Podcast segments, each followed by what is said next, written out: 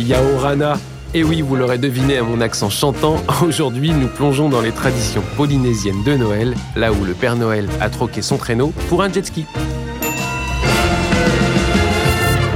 Le Blanc Illumination présente Vive Noël, un voyage pour découvrir les traditions de Noël aux quatre coins du monde.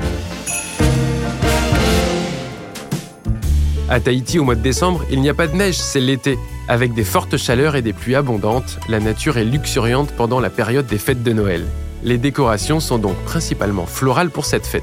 L'arbre de Noël est appelé Eito, ce qui signifie arbre de fer. C'est un pain indigène de Polynésie, à l'origine utilisé pour fabriquer les célèbres massues des guerriers tahitiens. Ils sont décorés avec des coquilles d'huîtres perlières, des plumes ou des objets en acre.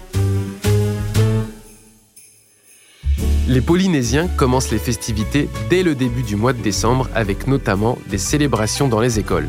Si les Tahitiens ne portent pas de beaux pulls colorés avec une tête de cerf, ils s'habillent généralement en blanc ou un mélange de blanc et rouge, les couleurs traditionnelles de Noël.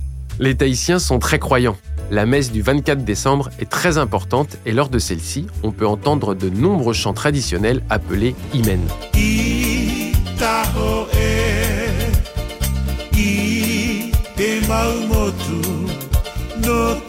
Le ma, le repas en tahitien, est très souvent composé d'un cochon grillé ou de poisson cru. En dessert, on peut déguster le pot, qui est un plat à base de purée, souvent de banane, d'amidon et de lait de coco.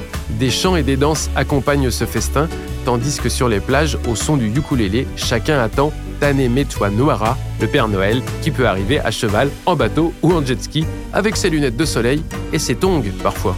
Aloha à tous et joyeux Noël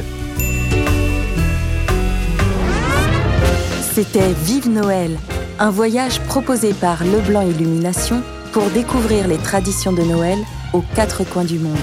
Leblanc Illumination, entreprise pionnière, écrit l'histoire du marché des illuminations depuis 1958.